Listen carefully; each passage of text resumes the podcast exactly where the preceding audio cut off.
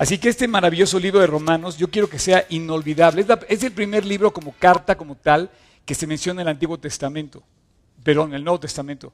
Si tú estás leyendo el Nuevo Testamento, lees los Evangelios, luego, luego ves como un reportaje que hacen, que es el libro de Hechos, es como si vieras el reporte de los últimos acontecimientos en el momento que Cristo muere, es el libro de Hechos. Pero inmediatamente la primera carta que se escribe es, es la de Romanos. A ver, entonces vamos a estrenar una carta de la Biblia. Eso es más increíble que estrenar cualquier cosa. ¿Estamos de acuerdo? ¿En serio? O sea, estoy más emocionado de estrenar esta carta que estrenar coche. Y eso que no estoy estrenando coche. Pero, de veras, te lo digo en serio, estoy más entusiasmado. Fíjate, yo podría atreverme quizá a decir que si tú nada más te quedaras con este librito y te lo memorizaras y, basaras toda tu fe en lo que dice Romanos, o sea, el capítulo 1 al 15, al 16 de Romanos, tendría suficiente para sobrevivir tu vida cristiana hasta el, día de tu muerte. Está todo la doctrina teológica fundamental de la de- del cristianismo en el libro de Romanos. Encuentras desde el versículo 1 que vamos a leer hoy, del capítulo 1, donde dice, no me avergüenzo del Evangelio, yes, no me avergüenzo del Evangelio, hasta, por ejemplo, hasta esta parte donde dice, nada nos podrá separar del amor de Dios, ni la muerte, ni la vida, ni ángeles, ni principados, ni potestades, ni lo presente, ni el porvenir, ni nada nos va a poder separar de Dios. Entonces, eh, yo, te, yo te, te digo que estoy más emocionado de estrenar esta carta, de estrenar este libro de la Biblia, que estrenar cualquier otra cosa. ¿eh? Ahora, eh, ¿alguien se llamaba Oscar? Oí que decían que alguien se llamaba Oscar. ¿No? ¿No dijeron que se llamaba Oscar? El, el, cuando preguntó Job que quién está aquí nuevo por primera vez, ¿no dijeron Oscar? Ok. bueno, ¿quién hizo la tarea de leer Romanos? Levanten la, pónganse de pie, por favor. Ok. Bueno, vamos a hacer una dinámica. Les voy a pedir que todos los que leyeron Romanos se pongan en esta zona de aquí y los que no leyeron Romanos pasen por favor a sentarse a otro lugar. Todos los que leyeron Romanos pónganse aquí, por favor. Van a participar conmigo durante la plática. Eh, pasen, pasen, pasen, sí, bien, bien. Un aplauso, por favor. No, estamos además haciendo un cambio como de ajedrez. ¿Ok? Bien, bravo. Todos siéntense aquí, los que leyeron Romanos, todos. Exacto, exacto, bien. Ok. Les voy a decir qué va a pasar. Eric, ¿me puedes tener a la mano? Eh, voy a necesitar un micrófono. Ok. Este, vamos a necesitar un micrófono. Eh, ok. ¿Dónde lo voy a tener?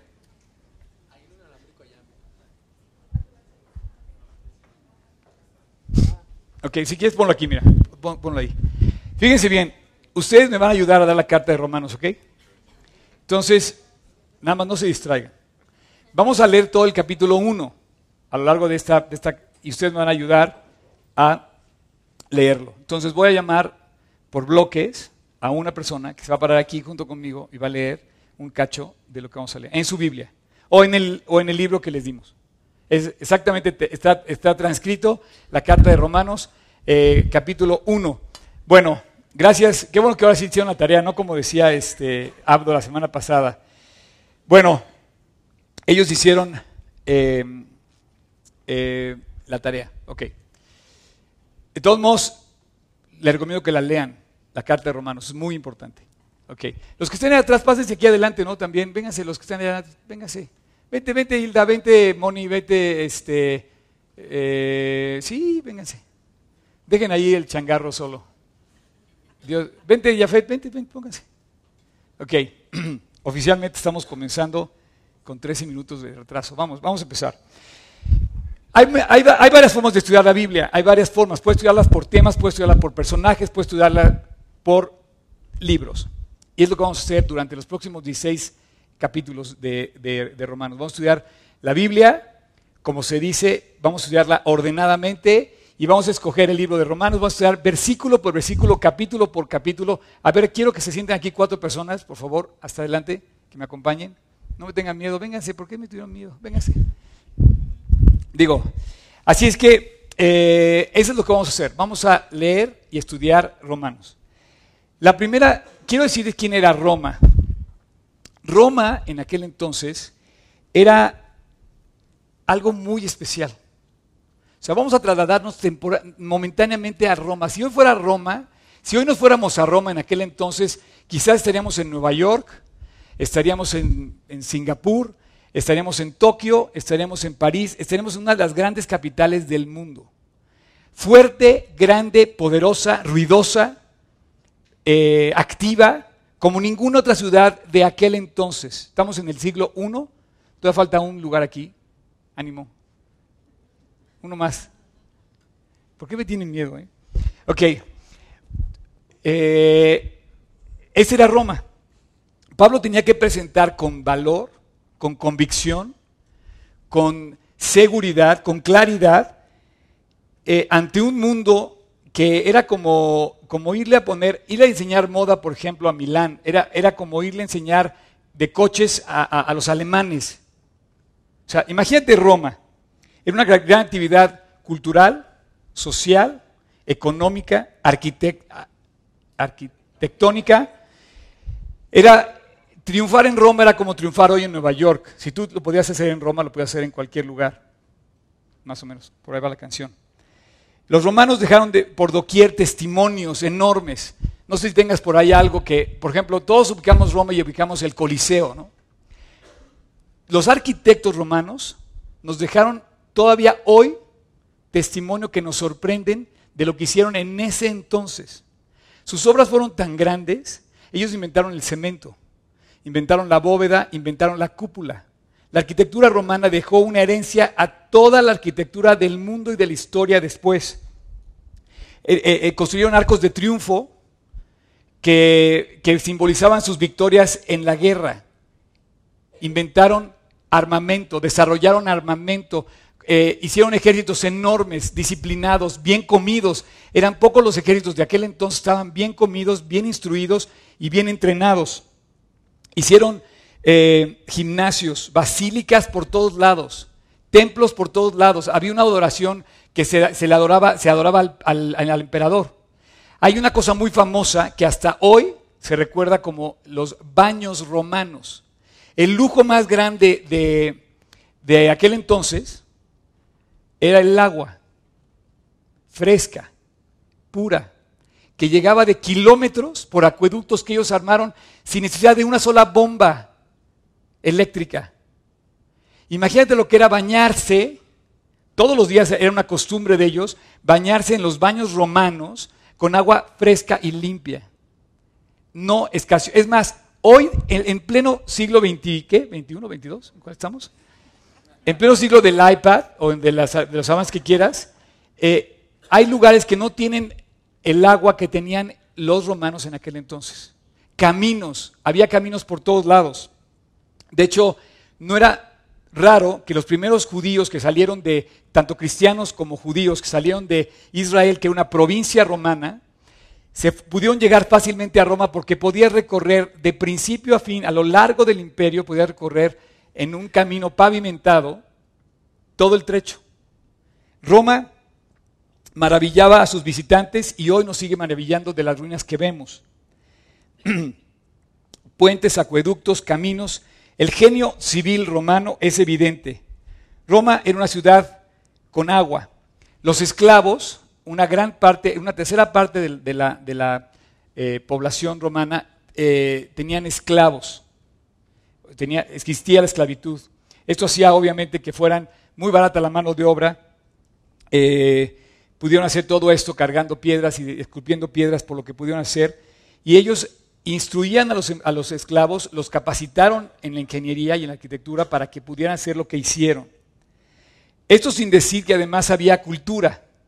En Roma circulaba todo tipo de escrito, desde un decreto real del emperador hasta los eh, textos que podríamos decir de la filosofía de aquel entonces. Pero había había algo también que estaba pasando en Roma, había un desorden. La decadencia de Roma finalmente llegó eh, y había una mezcla de cosas que Pablo es inspirado por Dios para escribir esta carta. Por ejemplo, no solamente tenían suficiente agua, sino también tuvieron suficiente alimento y el alimento lo traían de otros lugares y dicen que los barcos que ellos llegaron a construir no fueron tan grandes hasta el siglo XX que se empezaron a construir barcos grandes. O sea, ellos llegaron a construir grandes embarcaciones desde aquel entonces y no se había podido lograr ese transporte, eh, esa comunicación, esos viajes frecuentes que había de un lado al otro. Los emperadores de aquel entonces, por ahí de, este tiempo, era obviamente Julio César, Augusto, Tiberio, Calígula, Claudio y, este Nerón. Eh, durante el tiempo en que esto se escribe. Era una sociedad sofisticada, sophisticated, complicada. Había mucha gente, había olores, olores eh, a veces complicados por tanto trabajo y sudor, pero, aromas, aromas sofisticados de ungüento de bienestar por la gente que estaba ahí. Eh, había un enorme movimiento en Roma, había mucho ruido, había un estatus, había mucha concentración de gente, pero había la necesidad de llevar el Evangelio. Eh, había un culto oficial al emperador. Y si tú, no, si tú no rendías ese culto al emperador, estabas culpado de eh, no aceptar este ritual constituía un crimen de lesa majestad. ¿Está bien dicho? Lesa majestad, en contra de la majestad del emperador. Y era obviamente una rebelión, era un acto de rebelión. Entonces, para llegar a Roma, Pablo tenía que saber lo que iba a hacer, de saber lo que iba a decir, y lo dice en la primera carta, en perdón, en la primera carta de la Biblia, que es el libro de Romanos. Entonces estamos si quieres argumentos para llevar en la vida cosas que decide tu fe, los vas a encontrar en Romanos. Por eso queremos que apuntes, que uses esos renglones para apuntar cosas que vas a aprender. Si quieres tener argumentos para sustentar y sustentar tu fe, aquí los vas a encontrar, en esta carta. Si quieres respuestas a preguntas que puedas tener, aquí las vas a encontrar. Yo podría decirte que es una piedra fundamental de la teología, si es que se puede usar esa palabra, para fundamentar, solidificar todo la fe en Cristo, nada como esta carta de Romanos. Eh, ok.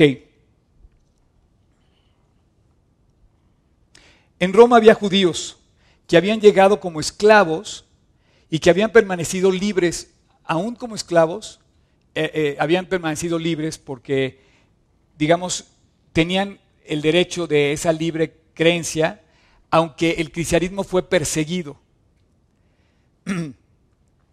y habían fortalecido sus creencias judías en Roma. O sea, había eh, colonias o zonas donde había judíos, donde había judíos cristianos, donde había gentiles y esas colonias se empezaron a mezclar. Y bueno, todos los pensamientos de Pablo, todos los argumentos, toda su oración, cada palabra, hoy está viva aquí. Roma hoy son ruinas, piedras. Y este libro hoy vive. Vamos a estudiar algo que, algo que permaneció al imperio. Vamos a estudiar algo que sobrevivió a la decadencia de Roma. Por más alto que llegó, no se pudo poner más alto que la palabra de Dios. Esta carta se escribe aproximadamente 30 años después de que Cristo muere en un rincón del imperio romano. Totalmente desapercibido pasó la muerte, la persecución y la resurrección de Cristo. Nadie en Roma se despeinó el día que Cristo resucitó. Nadie se enteró. Sin embargo, pronto esta carta llegó a los romanos. En el año 30, después de la muerte de Cristo, aproximadamente 30 años después. Y hoy, esta carta deja atrás, deja enterradas en el polvo todas aquellas filosofías, cultura, historia que hay en, la vida de Roma. Roma es un testimonio tan grande que inclusive dicen que ahí nació el cristianismo, lo cual es un error. O sea, el cristianismo de hoy se entiende que supuestamente la capital del mundo cristiano está en el Vaticano. Y no es cierto. La capital del mundo cristiano está en el corazón de aquella persona que vive con todo su corazón para Cristo como Pablo.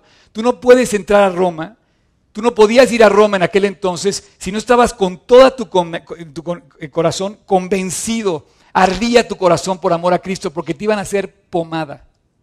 Entrabas a Roma y te iban a pulverizar entre los soldados, los comerciantes, los, los del estatus social. Todo te iba a impactar. Tenías que saber lo que estabas creyendo, tenías que saber a quién creías. Y en el corazón del hombre se pone la capital del imperio de Dios si tú vives para Él con todo el corazón. Esa es, es la carta de los romanos. Ese es lo que iba a hacer Pablo ante ellos. Eh, era es un documento vital. Lo que tienes en las manos es, es algo más importante que tu testamento. ¿Por qué? Porque todo lo que dice tu testamento se va a quedar.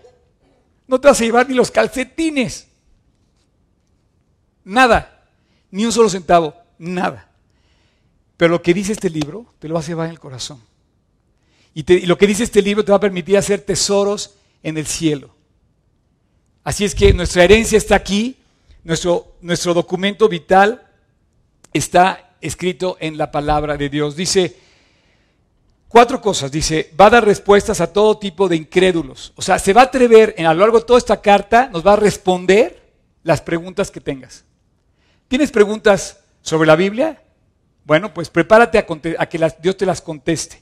Dos, va a corregir a los judíos creyentes que tienen como una mezcla de conceptos y se los va a aclarar a los que, y se le escribe a los que están en Roma. Judíos creyentes mezclados con ideas judaicas.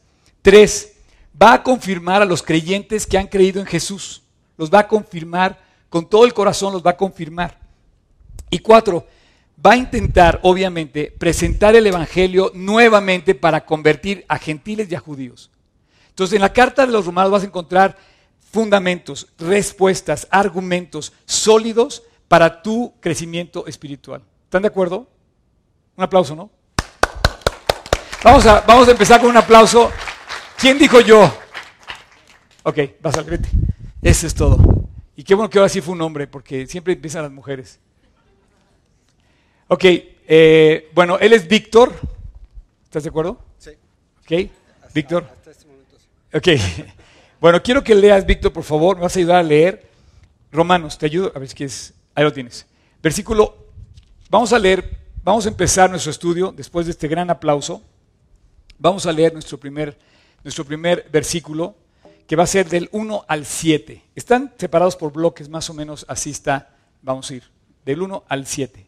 Entonces abran todas sus Biblias en Romanos capítulo 1 y los que no traigan Biblia va a aparecer en su pantalla, en esta pantalla increíble que tenemos aquí atrás. Pablo, siervo de Jesucristo, llamado a ser apóstol, apartado para el Evangelio de Dios, que él había prometido antes por sus profetas en las Santas Escrituras, acerca de su Hijo, nuestro Señor Jesucristo que era el, linaje de David según la carne, que fue declarado hijo de Dios con poder, según el Espíritu de Santidad, por la resurrección de entre los muertos, y por quien recibimos la gracia y el apostolado, para la obediencia de la fe en todas las naciones, por amor de su nombre, entre las cuales estáis, también vosotros llamados a ser de Jesucristo. A todos los que estáis en Roma, amados de Dios, llamados a ser santos. Gracia y paz a vosotros, de Dios nuestro Padre y del Señor Jesucristo. Buenísimo. Muchas gracias, Víctor. Miren, aquí presento un resumen muy importante. Esto, esto que acaban de leer ustedes puede sonar religiosón, puede sonar como masticado, muy masticado, pero tiene una gran fuerza.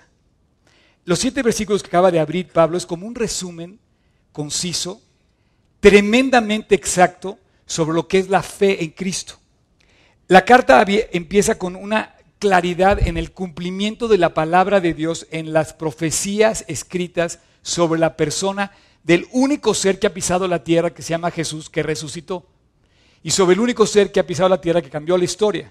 Entonces, él tenía que darle fuerza a la persona de Cristo diciendo, este hombre es el quien viene de los profetas, se sostiene su historia y todo el, todo el pasado que hablaron de Cristo, de un Mesías, es él, y señala a Jesús quién era Jesús, de dónde venía. Dice, fue hijo de Dios, es Salvador, es el Mesías, hijo de David, fue humano, pero también fue hijo de Dios. Y con su poder se levantó de los muertos. Entonces, en estos siete versículos, él, es, él aclara que él vino, murió, hizo su ministerio conforme habían sido profetizado y resucitó también conforme a las profecías y que además esto ha cambiado la vida de las personas que creen en él. La seriedad y la precisión de esta pequeña descripción te abre el panorama de lo que va a tratar toda la carta de los romanos. Ahora, describe aquí de una forma muy hermosa, dice, entre los cuales estáis también vosotros, llamados a ser de Jesucristo, y todos los que estáis en Roma, puedes volver a poner, amados de Dios, llamados a ser santos. Quiero decirte dos cosas.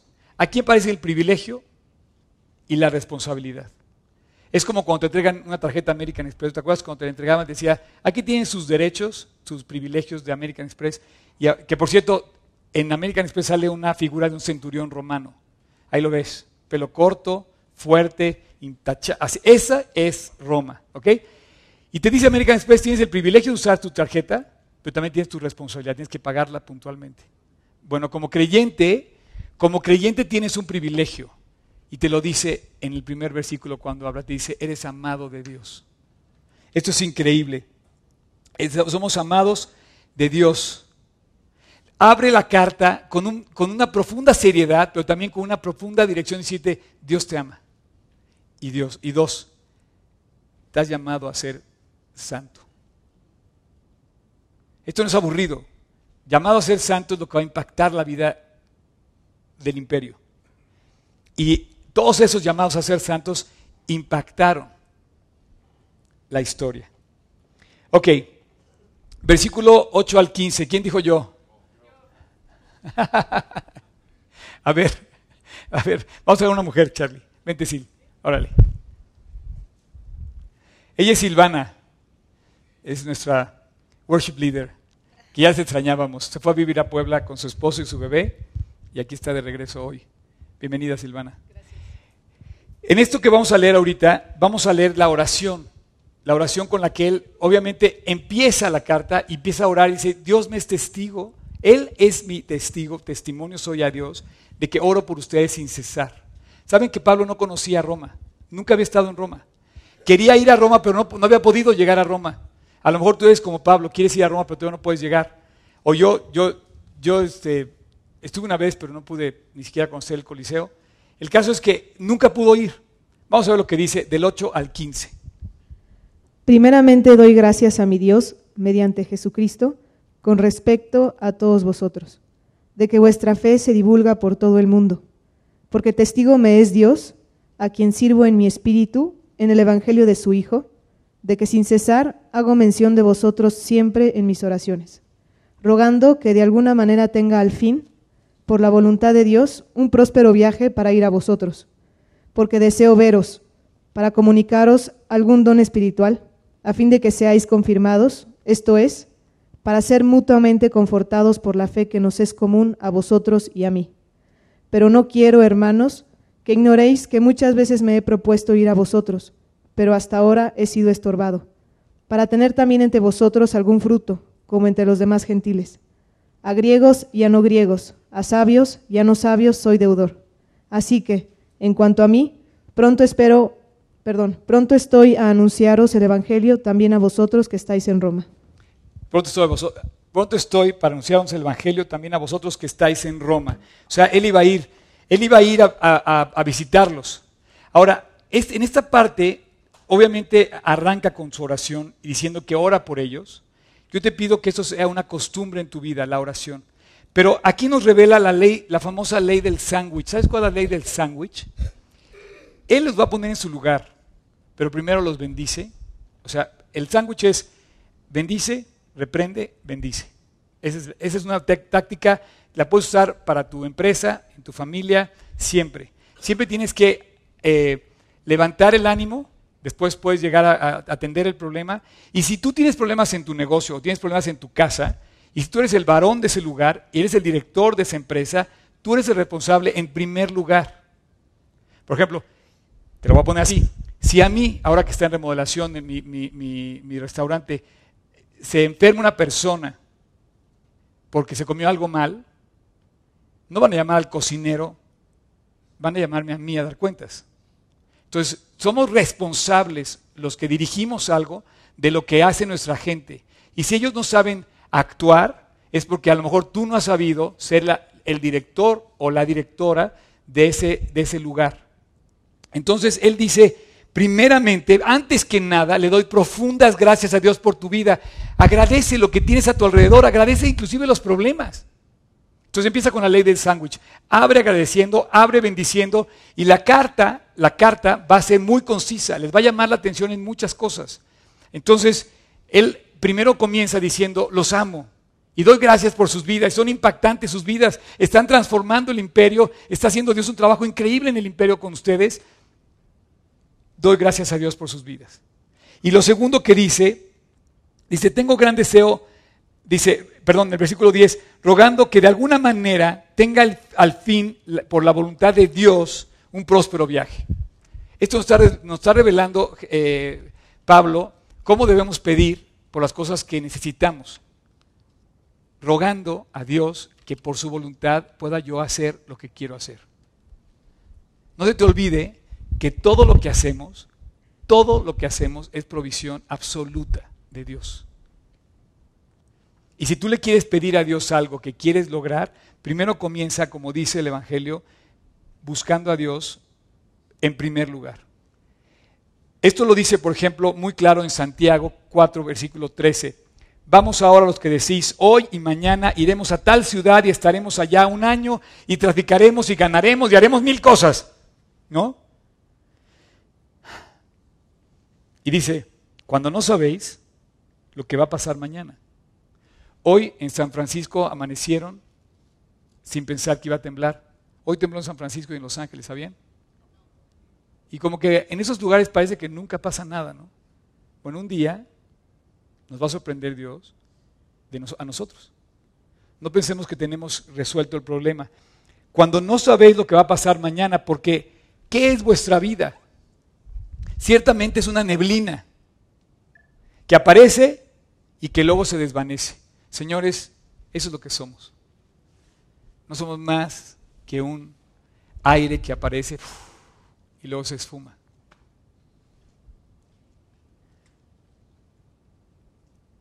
Inclusive el imperio romano se fue. Quedó nada más en la historia. Pero la palabra de Dios vive y permanece para siempre. El creyente dice, descansará de sus trabajos, pero sus obras con ellos siguen. La, la vida de Cristo en las personas se mantiene y tiene fruto y cobra fruto aún después de su muerte.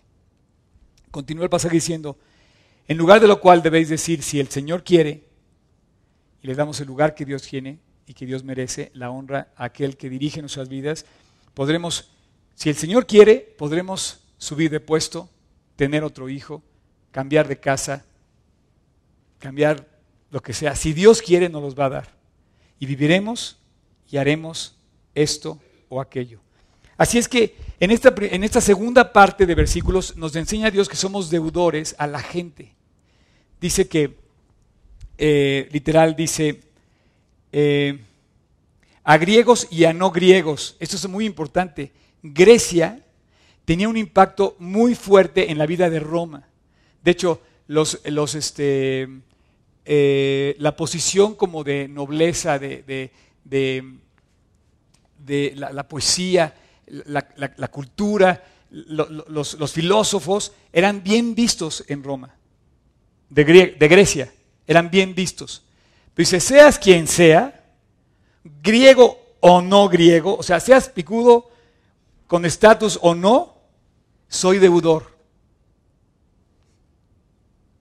Soy deudor, dice, a griegos y a no griegos, a sabios y a no sabios, y a sabios y a no sabios, ahí están los griegos, soy deudor. Así que en cuanto a mí, pronto estoy a anunciaros el Evangelio an- eh, también a vosotros que estáis en Roma. Así es que tenemos que participar todos del Evangelio a la gente.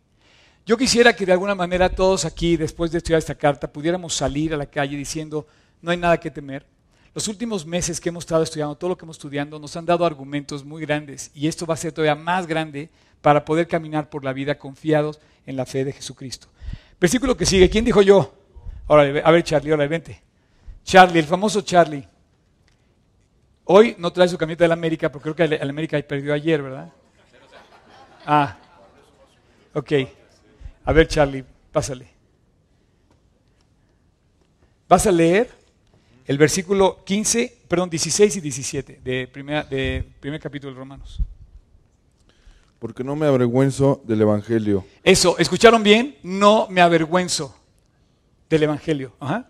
porque es poder de Dios para salvación a todo aquel que cree, al, ju- al judío primeramente y también al griego, porque en el Evangelio la justicia de Dios se revela por fe y para fe, como está escrito, mas el justo por la fe vivirá. Así es. Mas el justo por la fe vivirá. Gracias, gracias Charlie. No me avergüenzo del Evangelio. Por favor, esto deberíamos de caminar por la vida. Ima- Imagínate si vas a llegar a Roma y si vas a ir, te van a comer si no sabes qué estás diciendo. Y él sabía lo que... Me encanta que hable así Pablo. De hecho, yo creo que esta, este, el, el- el título de hoy puede ser esta diferencia que hace el creyente contra el incrédulo, del que no se avergüenza del Evangelio. Y el que no se avergüenza del Evangelio hace la diferencia porque te permite hablar con argumentos claramente, así a, la- a los ojos de la persona, diciendo Cristo cambió mi vida, es el mejor argumento, lo demás lo va a hacer Él. Y así es que dice, no me avergüenzo porque es poder de Dios el Evangelio. No es poder el del emperador, no es poder el de la arquitectura romana, no es poder el de esta gran, de esta gran nación imperial Roma, no. El poder lo tiene Jesús, lo tiene el Evangelio de Dios. Él es poder de Dios. A judíos, a griegos, a no griegos, dice Él. Así es que, si tú te vas a identificar a una ciudad como Roma, te vas a identificar como cristiano, más vale que sepas qué estás creyendo. Y con claridad, con valentía, sin rodeos, al punto, con pasión, con convicción, te presentes a ese lugar a hacer el trabajo de Dios. Y Dios te lo va a dar. Todo eso, toda esa convicción, toda esa pasión, toda esa eh, eh, cantidad de argumentos que Dios te va a dar, los produce cuando tú tienes una vida en Cristo que yo la podía resumir en una sola palabra, que es estar encendido para Él, estar avivado para Dios. Una persona que está avivado para Dios de repente sorprende y dice, oye, sí es cierto.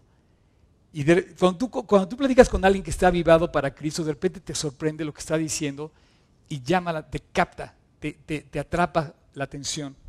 Dios nos va a llamar la atención, literal, en esta carta. Nos va a llamar la atención, nos va a... ¡Wow!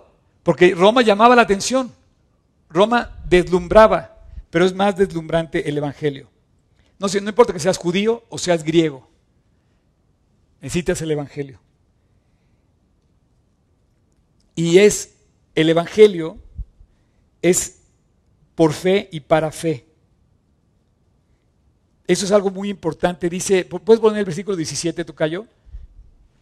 Declara que la única manera de salir del hoyo de la condenación, aquí empieza a hablar de lo único que nos puede sacar en la vida de nuestros problemas. Dice, porque el Evangelio, en el Evangelio la justicia de Dios se, revela por fe y para fe. Esto quiero aclararlo porque algunos piensan que la fe luego se manifiesta por las obras y las obras luego se convierten más importante que la fe. Oye, es que las obras. No, no, no. Todo lo que tú vayas a hacer va a ser producto de lo que tú crees. Y aquí dice, la vida cristiana es por fe y el segundo paso no son las obras, no, el segundo paso es seguir viviendo por fe. Y el tercero es seguir viviendo por fe. Y cada paso y cada avance y cada victoria que tú vas logrando lo vas a, lo vas a lograr por fe. No porque hagas cosas, sino por tu fe en Cristo. Y estás pasando por un valle ahorita de problemas, es tu fe la que te va a sacar adelante, no lo que hagas por eso. Tú puedes pensar, no es que voy a ver al doctor, voy a consultar al abogado, voy a consultar al psiquiatra. No, no, no. Es por fe y continúa por fe y la vida cristiana crece por fe y se mantiene por fe cada paso de nuestra vida. Y como Dios es justo, dice, más el justo por la fe vivirá, Dios es un Dios justo, Dios es un Dios santo, Él tiene que proveer de un camino, un salvoconducto para podernos librar de ese problema que tenemos, del pecado. Entonces, dice que es por medio de la fe, creyendo en aquel que pagó por nosotros y nos dio el perdón de nuestros pecados. Ok, ¿quién dijo yo? Otro yo. A ver, nunca has pasado, ven, ahora pásale. Eh, se me fue ahorita tu nombre, recuérdame. Gaby. Gaby, claro que sí, Gaby, a ver, pásale, vente. ¿Me vas a ayudar a leer, por favor, Gaby, siete versículos, del versículo 18 al 25? Ok. ¿Alguien le ayuda con los dientes? Aquí te lo van a pasar. Perfecto. ¿Cómo vamos bien?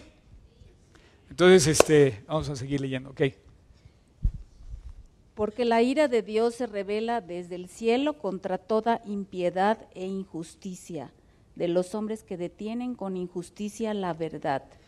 Perdón. Aquí empieza lo, más, lo más, este, ve, cómo no se anda con rodeos. O sea, les va a hablar a un, a un mundo que está en decadencia total. Roma era un desastre moral. Tenían muchas leyes morales, tenían una supuesta eh, eh, em, eh, abogacía de leyes, un cúmulo de leyes, pero vivían depravadamente. Entonces, cuando abre la carta, lo, que, hace, lo que hace Pablo es decir, a ver, no, no te voy a dar vueltas. La ira de Dios está aquel que hace el mal. No es que Dios quiera sacar el látigo y pegarle a alguien. No, no, no. La ira de Dios está en aquellas personas que viven mal. Si tú estás viviendo mal, o sea, no te tengo que dar más vueltas. No es que Dios sea malo, Dios no es malo. Como causa-efecto, lo que hagas mal va a tener una consecuencia. Y entonces no, simplemente dice, el hombre es culpable. Roma, eres culpable. Roma, vives mal. Y dice, la ira de Dios se revela desde el cielo sobre toda impiedad de los hombres que además detienen eso es importante como lo dice, detienen la justicia de Dios. Por favor, continúa. Porque lo que de Dios se conoce les es manifiesto, pues Dios se los manifestó.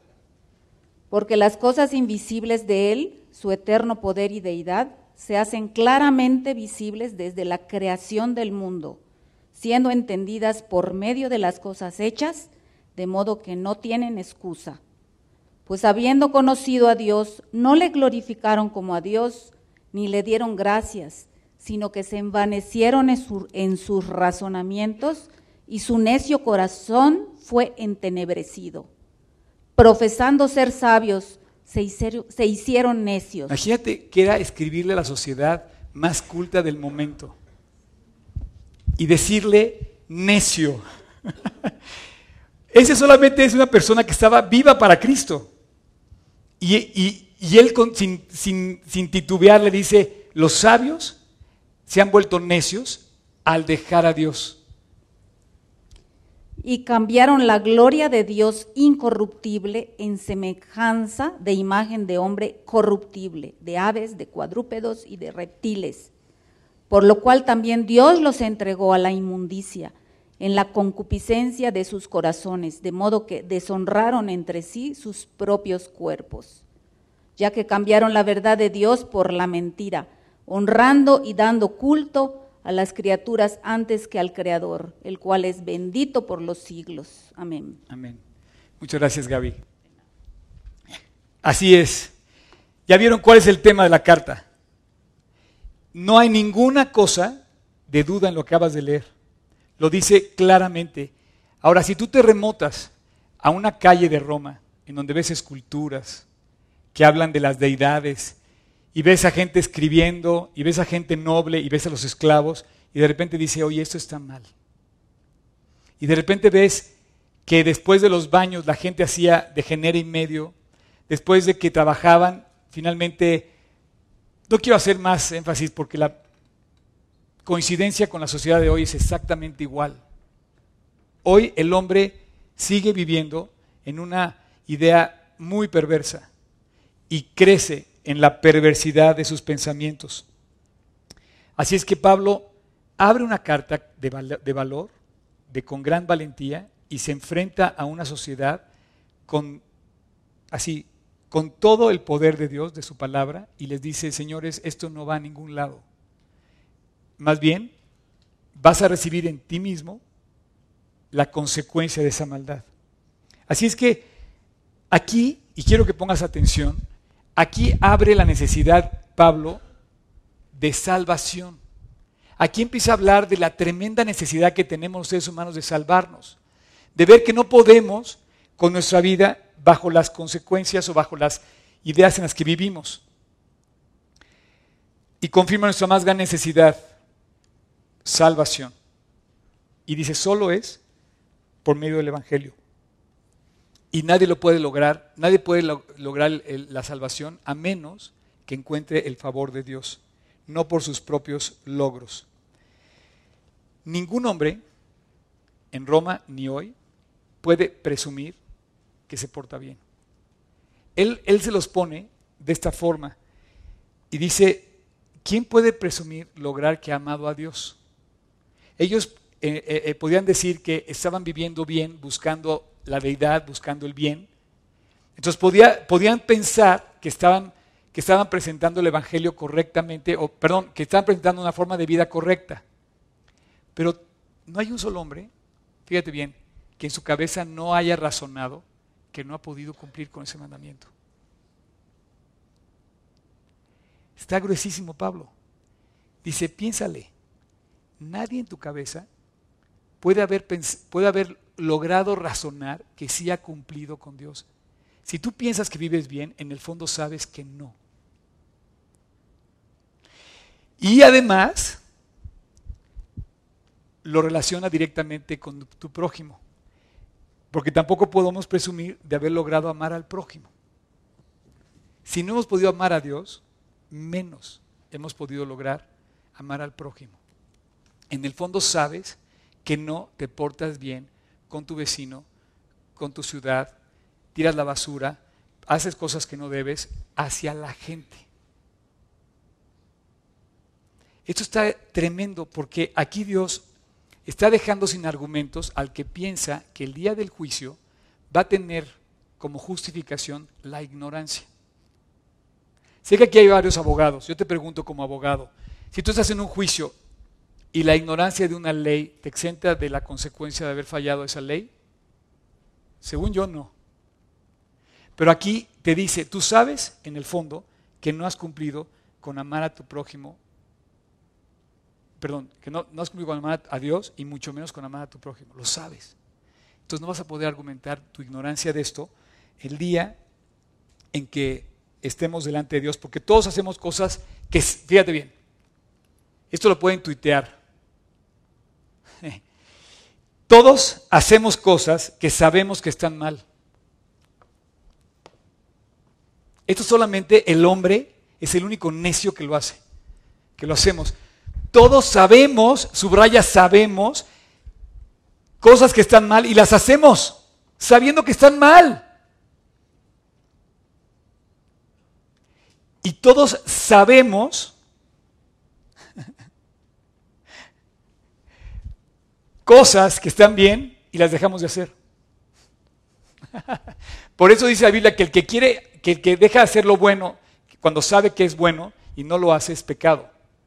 Entonces, en el fondo tú tienes un argumento en tu contra de que lo sabías.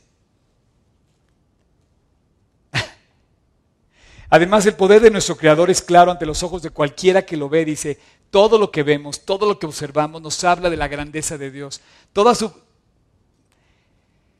sabiduría, grandeza, poder se manifiesta en la creación que nos rodea. Tengo a unos que esta semana me dijeron que van a ser papás, ¿no? Entonces me decían, mira, fuimos al doctor y vimos el ultrasonido y me manda besitos desde la barriga de mi mujer y todo, ¿no? Bueno, la verdad sí, pero es increíble, fíjate, nada más ese hecho debería de sorprendernos a todos. Cuando tú construyes un edificio, primero lo completas, ya no puede crecer más, y luego lo, le siembras todas las ramificaciones eléctricas, tuberías, drenaje, agua. En cambio, la maravilla de Dios es que va creciendo el edificio, el cuerpo, y lo va dotando de toda la, la rama del sistema nervioso, el sistema, el sistema de, de, eh, sanguíneo, el, lo- el digestivo, o sea, y se va formando. Decía una persona, creo que en el octavo mes, Dios hace una cirugía en los párpados de, todo ser y los, corta. ¿Cómo puede ser eso? La precisión y de repente el párpado se abre del, bebé y nos da los ojos y aparte la vista y aparte podemos razonar y aparte el cerebro piensa y aparte se vuelve creador, nada más tomando el nacimiento de un bebé, pero todo, dice, todo lo que nos rodea nos habla de la grandeza de Dios. Es evidente que estamos ante un poder superior que nos deja sin excusa. Así es que el hombre hoy en Roma dice, busca cualquier cosa, camina por la calle y adquiere algo nuevo. Y dice, mira esta nueva forma de pensar. Y dice, profesando ser sabio, te has vuelto un necio. Absurdo. El hombre cuando no busca a Dios se vuelve absolutamente absurdo y necio. Voy a pedir, al- ahorita que pusieron la música, ¿pueden subir los de, los de la música, por favor? Este, Dios los deja en la idolatría. Roma había idolatría en serio. Así las pinturas, las esculturas, la adoración de ídolos era en Roma. Pero dice esto ha degradado al hombre y dice ha hecho abominables cosas el hombre. A ver, otro más. ¿Quién dijo yo? Ok, pásale, Emi. Eso. Tome sus posiciones de combate. Eh, pásale, Emi. Y vamos a terminar este último pasaje que es del 26 al 32. Pero esto Dios les entregó a, A ver. pasiones vergonzosas. Del 26 al 32, por esto. Ah, por así. ¿No tienes una más chiquita? Hay unas más chiquitas todavía, ¿eh? Sí. Ok. Por esto Dios los entregó a pasiones vergonzosas, ¡Sas! pues aún sus mujeres cambiaron el uso natural por el que es contra naturaleza.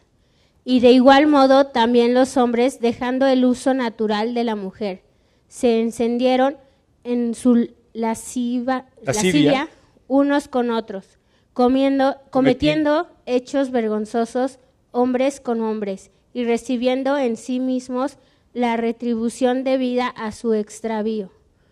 Y como ellos no aprobaron tener en cuenta a Dios, Dios los entregó a una mente reprobada para hacer cosas que no convienen, estando atestados de toda injusticia, fornicación, perversidad, avaricia, maldad, llenos de envidia, homicidios, contiendas, engaños y malignidades, murmuradores, detractores, aborrecedores de Dios, injuriosos, soberbios, altivos, inventores de males, desobedientes a los padres, necios, desleales, sin afecto natural, implacables, sin, sin misericordia, quienes habiendo entendido el juicio de Dios, que los que practican tales cosas son dignos de muerte, no solo las hacen, sino que también se complacen con los que la- las practican. Gracias, Emi.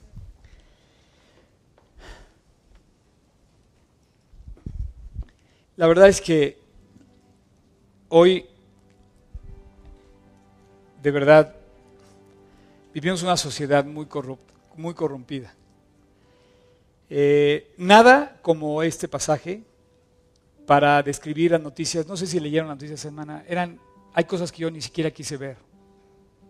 Verdaderas cosas horrendas. Lo horrendo de la depravación del hombre lo describe en una lista de 22 cosas terribles.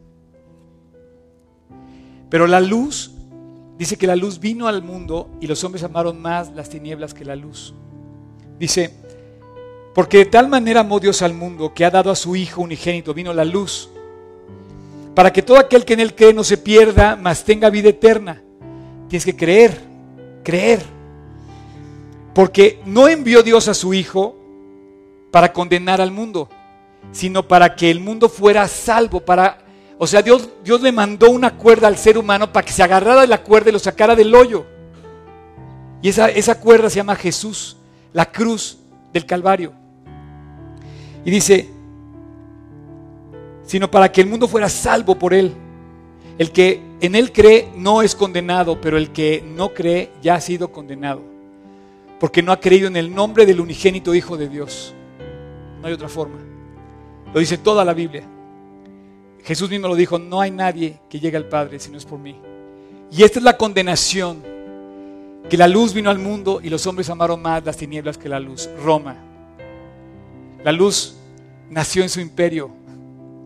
La luz estaba ahí y Roma amó mucho más todo lo demás, todo el glamour, toda la cultura, toda la grandeza, todo el bluff, que finalmente hoy es una ruina, hoy son ruinas. Roma hoy es ruinas. Y todo su imperio pues, se deshizo, se desintegró. Cubría desde Escocia, desde Edimburgo, hasta eh, la, zona de Irán e Irak, e Irak. Imagínate, hoy obviamente pues no existe el imperio romano. Y esta es la condenación que los hombres, que la luz vino al mundo, los hombres amaron más las tinieblas que la luz porque sus obras eran malas. Esa es una, esa es una cosa muy interesante. La luz refleja lo malo. Si no existiera la luz, todo sería permisible, pero sí hay luz. La luz existe y porque se prende la luz y podemos ver, se, evidencia lo que está bien y lo que está mal. Si no hubiera luz, no tendríamos razón de pensar que algo está bien o está mal. Pero la luz evidencia lo, bueno y lo malo. La luz en tu vida, por eso la gente no viene al Evangelio porque sabe que hay cosas que permitimos que no están bien. Pero la luz te muestra lo que está mal y te dice dónde corregir y por dónde debes de ir.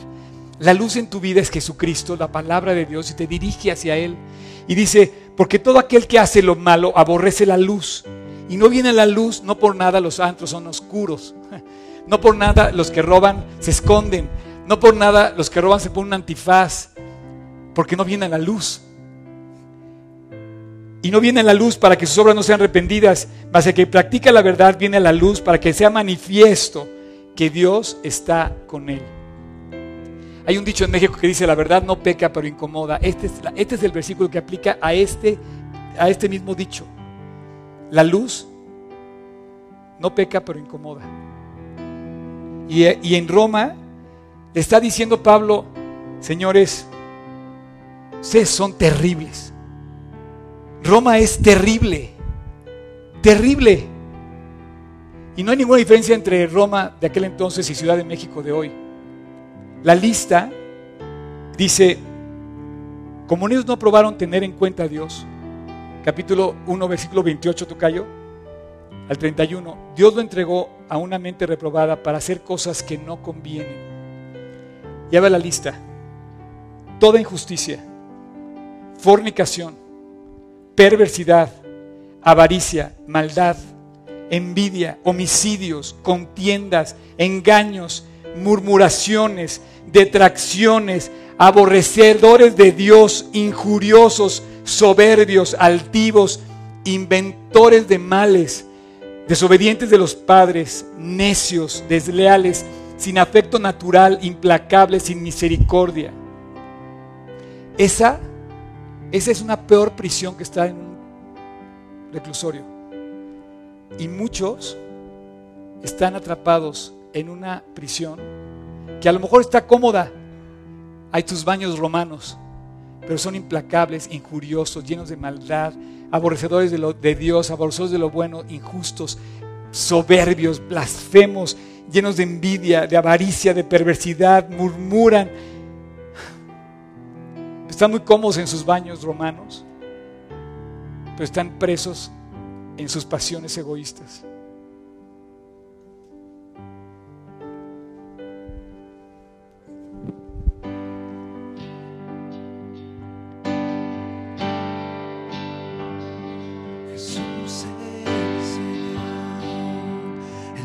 El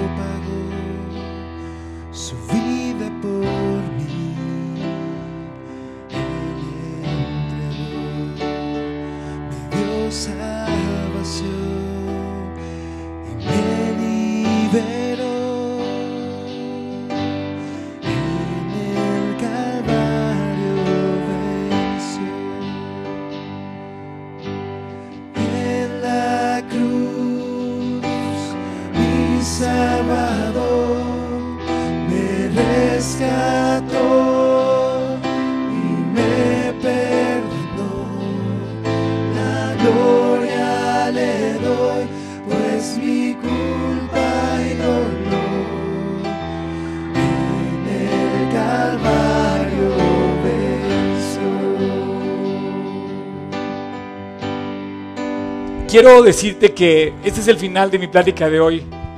Y nada mejor que estas palabras que incluyen este himno. Mi culpa pagó el camino, abrió, dejó abierto el camino al cielo. Yo no sé si esta que acabo de leer te describe a ti.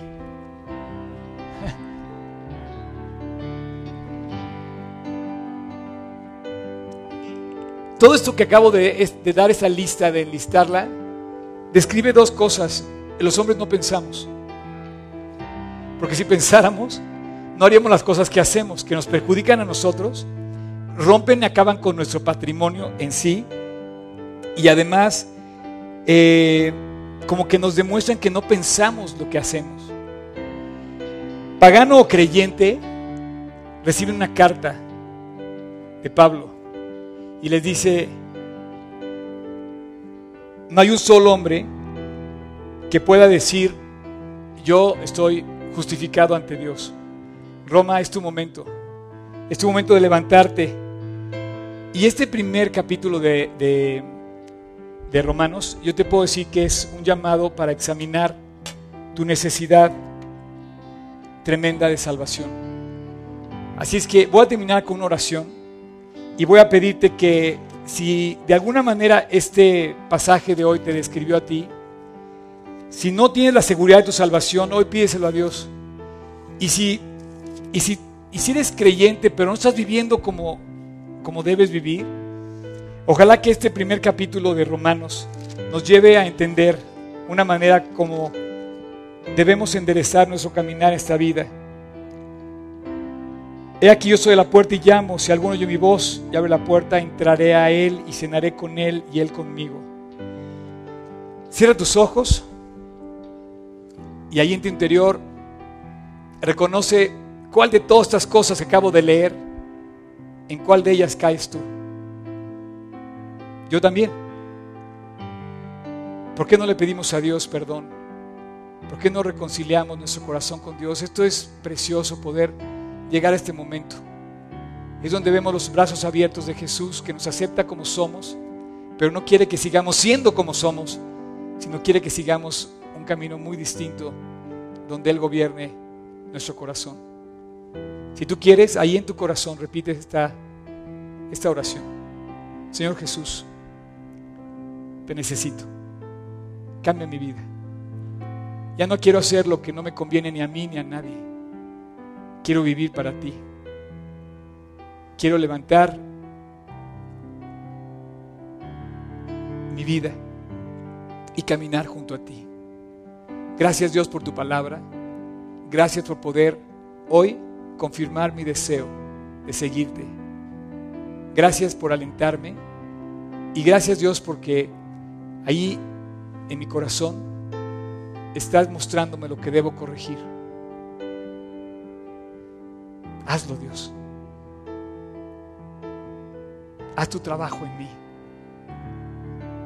Gracias Jesús.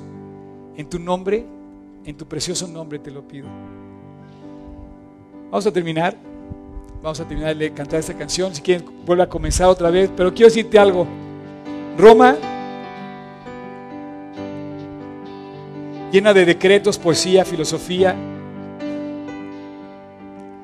Día fue impactado por un ciudadano romano que nadie conocía, se llamaba Pablo. Y él era ciudadano romano. Y este escrito que él escribió dejó enterrado en el polvo todo lo que se escribió en aquel entonces. Y hoy sigue viviendo, vibrando, levantando, alumbrando y llevándonos a entender cómo llevar nuestra relación con Jesús. Ojalá que esto haya servido para avivar tu corazón. Que Dios los bendiga. Jesús